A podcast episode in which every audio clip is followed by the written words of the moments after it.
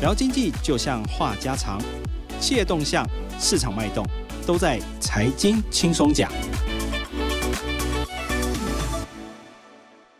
各位听众，大家好，欢迎收听由静好听与静周刊共同制作播出的节目《财经轻松讲》，我是财经组执行副总赖婉丽。大家好，我是财经组记者，我是罗小霞。哎，是的，小霞呢，这个礼拜呢又帮我们端出了一个非常精彩的一个报道哦，就是呃，轮胎的三哥跟四哥打起来，打起来了。但是这个打起来，其实我刚刚听到这个题目的时候，我其实蛮大的问号，有很多的问号。嗯、其实虽然他今年的这个股东会上面，他其实是没有涉及到所谓的董监改选，对，他去年就选完了。对，那去年就选完了，其实等于换言之，他其实去年就。打过了，对，就是这个仗已经打完了。那为什么这一年来这个？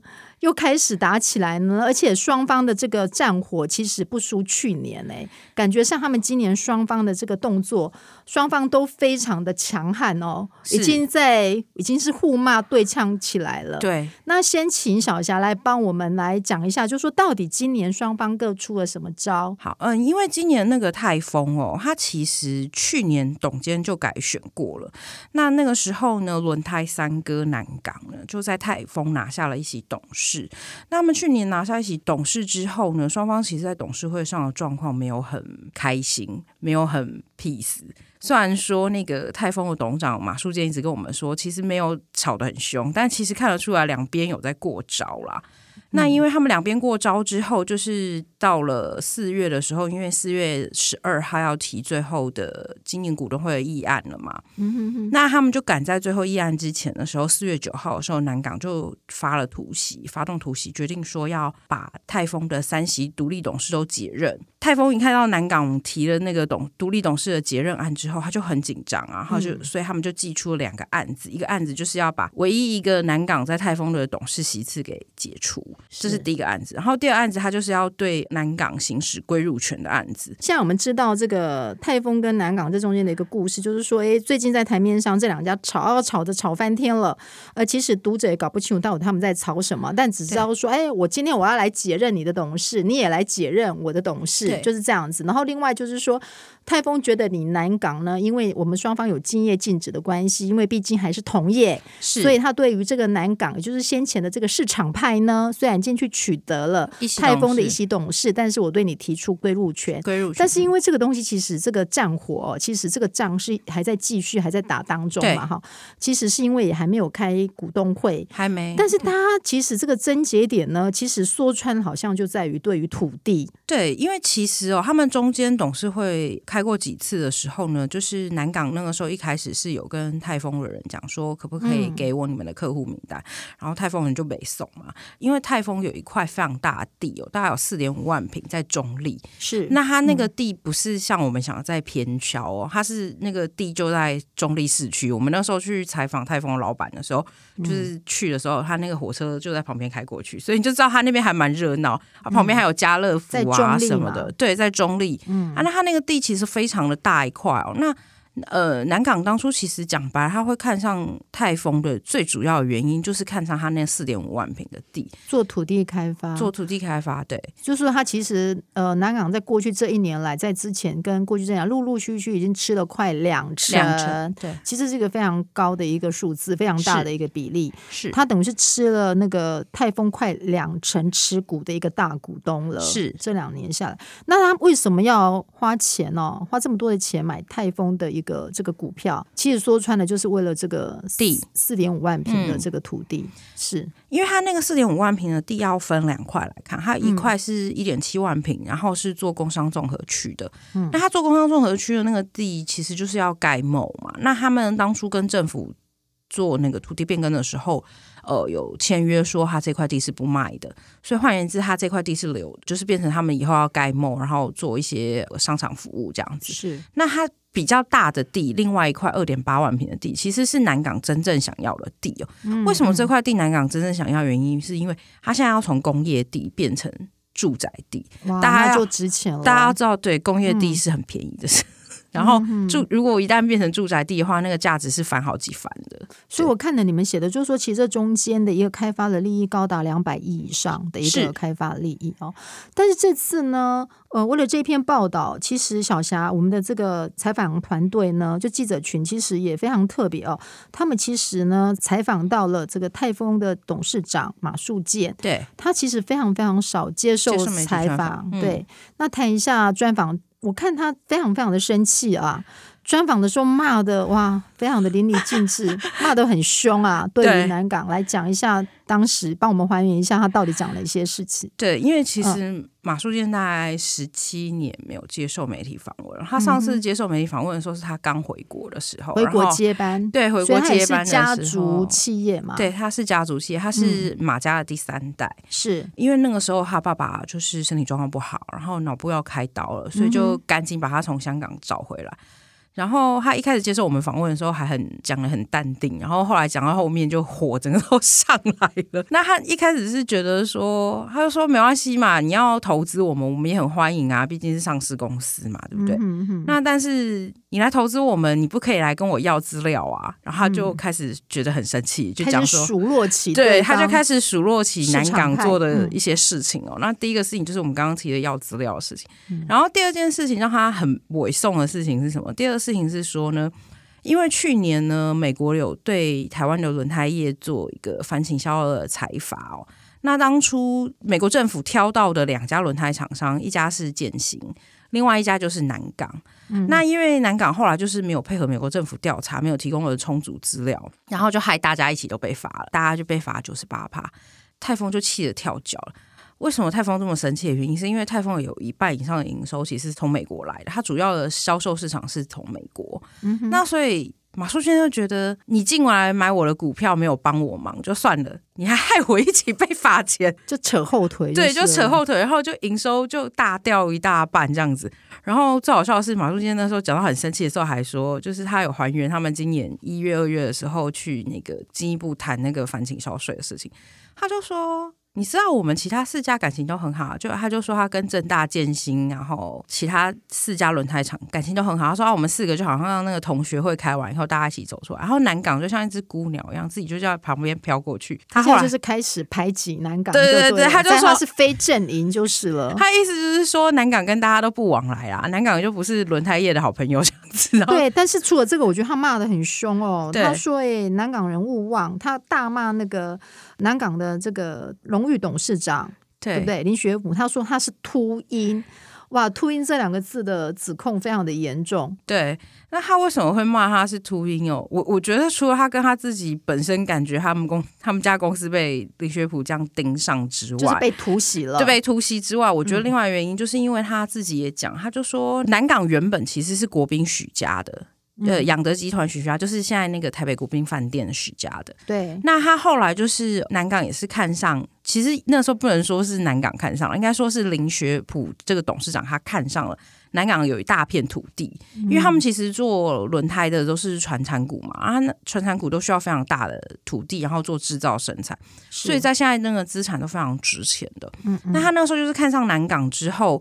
他就去买了南港的股票，插旗了南港。在九五年的时候的董监改选上面，就一举把南港吃下来，嗯、然后就把国宾许家给赶走了。所以马树先生把这个历史翻出来说：“你们不要忘记，你们当初也是被人家抢来的。”那另外一件让马书健。不开心的事情就是哦，马书健其实他回来泰丰之后呢，他很认真在做那个轮胎的研发的部分，所以他就说他们其他四家同业都对轮胎都彼此有交流哦，但问题是南港都不跟他交流，他就说他跟那个林学普董事长吃饭的时候，两个人吃饭的时候呢，林学普只跟他谈土地，都不跟他谈那个任何轮胎的事情。那当然这件事情赵国帅也有说，就是南港这边的人也有出来反击，就说没有啊，我们是在土地资产。有很多的开发经验，所以才要跟你分享嘛。嗯、那这是第一件事情，然后第二件事情就是说，我们哪有只跟你谈土地，我们也是可以很愿意跟你谈本业的啊。是你先把我赶走，才没有办法跟你谈本业的。嗯、所以两边就有一点你来我往大吹狗这样子。对，那因为现在听起来就是反正就是公说公有理，婆说婆有理了啊。但是针对于这个泰丰的董事长马树建呢，对于《镜周刊》在采访的时候就是批评说南港林学普是秃鹰这件事呢，他为此隔天呢还非常郑重的召开了一场记者会，对，来反驳这件事情，然后甚至扬言说这个不排除要提告。是。好，提告南港，这个其实已经看起来双方就是正式的翻脸摊牌了啦。那我看了你的这个采访报道里面，我看了一段，我觉得还非常有意思的哦。他讲的话也讲的蛮绝的哈。他说泰丰是上市公司，欢迎也尊重投资者。他说他的父亲说一切顺其自然，有好的经营者都欢迎。然后，但是呢，他就说他跟他父亲说，我不相信林学普能做好公司。他说，今天如果是振兴罗家、建大杨家，或者是郭台铭、张忠谋要买泰丰，他都愿意卖。是言下之意，他是非常的不看好，甚至是看不起这个林学普，就是呃南港。他觉得他对他们今天入股，今天进去这个。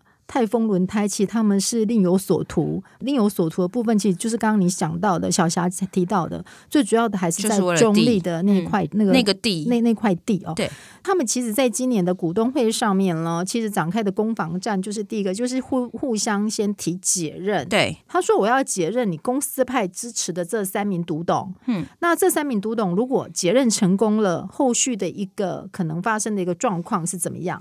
呃，如果要是是南港。成功，只要他只要成功解任一席独董哦，嗯、因为独董有呃召开临时股东会的权利哦，嗯、所以如果他只要拿下一席独董之后，他接下来因为其实南港在泰丰股权还蛮高，有两成，那他如果要是事先只要准备好，然后收委托书或者是去找盟友帮忙，外对支持等等，寻求别人的帮忙什么的，他只要超过五成，他就可以开临时股东会。他只要一准备开临时股东会，他说他要换董监事的时候，要重新提董监改选的时候，等于泰丰马家人就会全部都被赶出去了。呃，这这个应该是这样，就是说，第一个他先要先提他的这个解任，如果解任成功之后，他随即因为要补选，对，他必须在补选的这一站这一关里面，他拿下一席的独董，然后拿下独董之后，这个独董可以依法再召开临时股东会，然后全面改选。是全面改选的时候，这个马家再一次的面临了经营权可能变天的这个状况。那当然，因为其实马家的底子也算够厚啦。其实马家本身在泰丰的一个持股也将。近两成，呃，三成，三成，对，其实双方其实势均力敌啦，也不见得马家就能够马上被赶出去。对，可是因为毕竟对方如果要是是先他他愿意先提临时股东会的话，就代表一件事情，就是他已经在市场上把股权大概都收好了，嗯、然后他愿意，他一旦发动这个攻势的时候，嗯、因为到时候操作权就在对方，就不是在自己身上了。嗯对，这是我们刚刚讲的第一个状况，是市场派他成功解任了公司派的这个支持的这三席独董。那另外一个状况就是说，哎，今天马家也不是省油的灯啊，他马上也立刻提出了要解任市场派，就是南港在泰丰的唯一的一席董事。董事对，那如果成功了呢？他如果要是成功的话。他们就南港就拜拜了，南港就拜拜了，市场派就呃默默的，他就当一个快乐的投资人。哎，应该是说他要变成在等下一届董监事改选的时候，也就是去年选呐、啊，去年是二零二零年嘛，就变成他要等到二零二三年的时候卷土再来，再来一次。对，就是他变成到那个时候要再卷土再来一次了。哦，所以呢，其实也就是说，今年呢，这个泰丰的股东会虽然没有董监改选的这个议题，是，但是事实上呢，等于是大家也双方的在互相在攻防，然后希望能够有再进一步的一个进展。那其实现在看起来，就是说，我觉得，嗯，我看完这整篇报道，让我印象比较深刻的是，哇，我觉得南港真的是一个非常。厉害哦，非常强势的一个市场派哈，因为其实他去年整个来讲，他去年才插旗拿下一席，对。可是，在这一年里面，他不屈不挠，哎，他非常有意志的。然后，甚至在一年之后的这个股东会，他马上再挑起这个战火，对。所以大家也非常好奇，就是说，哎，到底林学普是一个怎么样的一个？在市场上，因为他可能一般的投资人或者是一般的读者对他其实是比较陌生的。那他的一个背景大概是怎么样？呃，林学普今年七十三岁哦。那其实他是很有名的股市大户，也是很有名的土地大王哦。嗯、为什么说他是土地大王跟股市大户？原因他一开始发迹的时候，他是在银行业工作的。后来因为银行工作的关系，然后就接触到台风的事情啊。嗯、台风很多人可能已经忘记，台风之前曾经有发生过，就是破产倒闭的这个事情。嗯，那他那时候后来就是他们靠着土地重整的关系，然后让台风就是起死重生哦。那他。那个时候就是在台风的时候，就学会了如何利用土地资产重整，然后让一家企业起死重生的方法。嗯、那他靠着这个方法呢，就是累积了不少财富哦。那听说市场上说他大概身价至少百亿元以上哦。嗯、哼其实这招还蛮厉害的啦。老实说，他靠这一招，就是除了从台风那边之外，他在国风，嗯、然后包括台中的洋铁公司哦，嗯、都是被他重整成功的。嗯、那到后来，直到现在的南港，因为其实南港之前的经营状况也不好，他入主了之后呢，南港才开始获利的。所以九五年之后，就是他入主之后，南港就因为靠着他用土地资产重整的方法，然后慢慢慢慢就是翻身。其实现在南港的在轮胎业的排名哦，就是以整个营收的排名来看啦，它其实是赢过泰丰的。嗯、那当然，泰丰人也解释说啊，你南港的营收很多都是靠土地资产 来的，并不是靠轮胎本业。嗯、但事实上，人家就是赚的比你。赚钱就是事实，对，但就是其实对股东来说，你只要有赚钱分我股利股息，我在乎的就是这个事情啊。那这次呢，跟这个所谓重整大王对抗上那面的这个，等于是少主马家的少主嘛，对，对不对？对，那也谈一下马家的大概一个状况。